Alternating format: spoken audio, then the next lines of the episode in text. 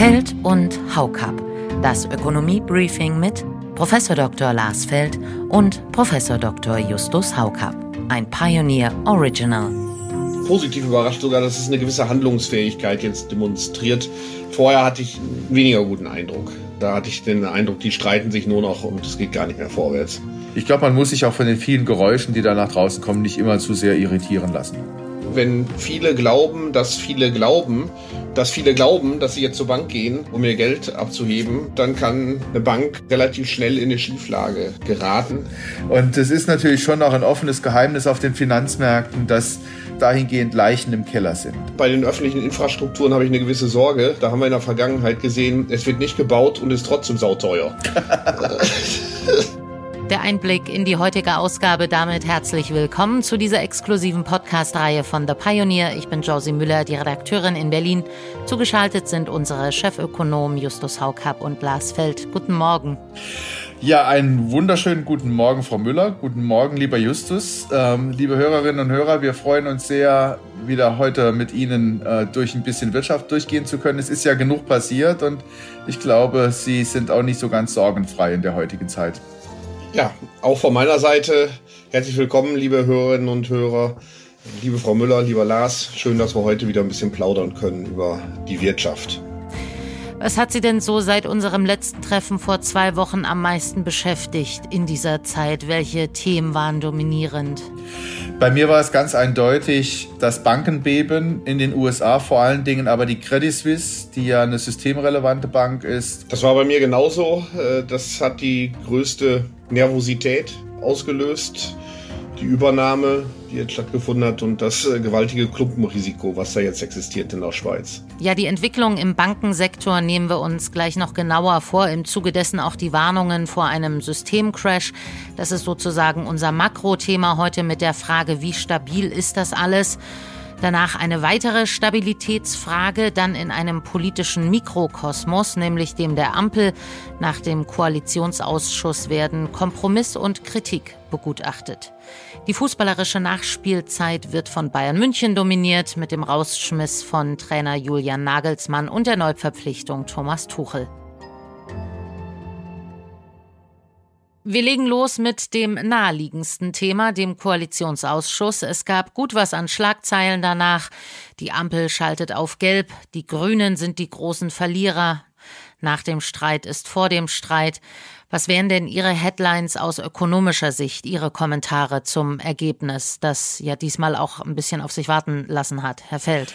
Ich soll anfangen, ja. Also äh, zum Koalitionsausschuss. Ich bin eigentlich ganz glücklich mit dem Ergebnis, das rausgekommen ist. Wir haben im Hinblick auf die äh, Klimapolitik Kompromisse gesehen, die äh, es ermöglichen, eine effizientere Klimapolitik zu machen.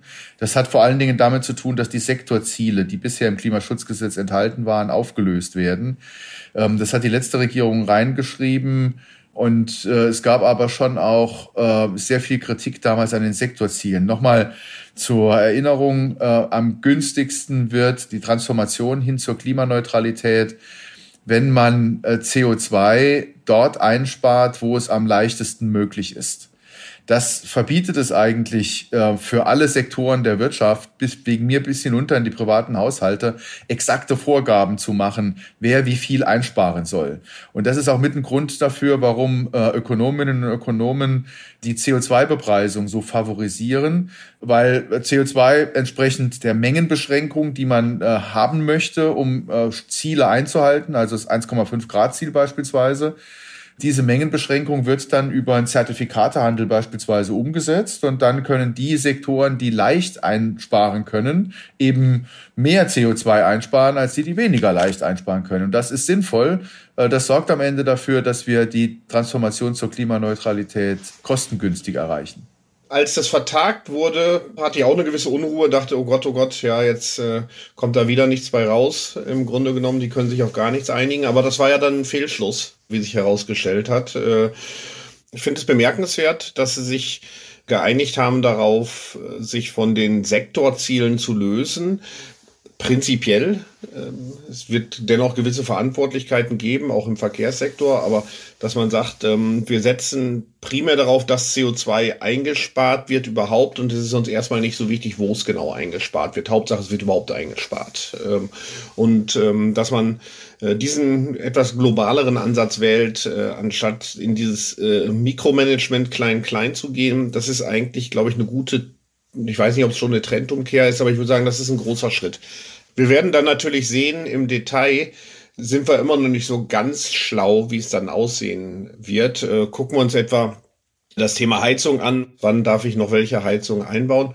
Das ist ja jetzt etwas gelockert worden. Es muss nicht unbedingt jede Heizung äh, dann mit 65 Prozent Erneuerbaren beheizt werden können, sondern möglichst. Und dann kommt stellt sich natürlich schon die Frage, was heißt das denn nachher im Gesetzesentwurf möglichst? Äh, kann ja sicherlich nicht so sein, dass man sagt, nach dem Motto, ja, sie haben sich sehr bemüht, so wie man es ins Arbeitszeugnis reinschreibt, äh, sondern da muss ja wahrscheinlich schon ein bisschen mehr bei rauskommen. Äh, gut, die Opposition muss kritisch sein, das gehört dazu, aber ich wäre jetzt nicht so kritisch. Ich war, ich will sagen, doch positiv überrascht sogar, dass es eine gewisse Handlungsfähigkeit jetzt demonstriert hat der Regierung. Ähm, vorher hatte ich einen weniger guten Eindruck. Da hatte ich den Eindruck, die streiten sich nur noch und es geht gar nicht mehr vorwärts. Ja, ach, ich habe das insgesamt gelassener gesehen. Es ist ja immer auch die Notwendigkeit, sich in solchen Verhandlungen dann auch wirklich richtig auseinanderzusetzen miteinander. Äh, die Alternativen für alle Parteien im Hinblick darauf, ob sie eine äh, Regierung platzen lassen würden, sind ja im Grunde nicht vorhanden. Und vor dem Hintergrund muss man sich zusammenraufen. Also der, der Zwang ist letztlich da und dann passiert das ja auch. Ne? Soweit das Warm-up. Die komplette Ausgabe bekommen Sie als Teil unserer journalistischen Familie. Alle Informationen dazu finden Sie auf thepioneer.de. Wir würden uns freuen, Sie so richtig mit an Bord zu haben. Ja, liebe Hörerinnen und Hörer, alles Gute, ein schönes Wochenende, genießen Sie die Tage und bleiben Sie uns gewogen. Ja, auch von meiner Seite, liebe Hörerinnen und Hörer, der Frühling ist da. Äh, genießen Sie das hoffentlich besser werdende Wetter. Ich wünsche Ihnen eine erfolgreiche Woche, liebe Frau Müller, lieber Lars, äh, bis in 14 Tagen dann. Bis in 14 Tagen. Feld und Haukap. Das Ökonomie-Briefing mit Professor Dr. Lars Feld und Professor Dr. Justus Haukapp. Ein Pioneer Original.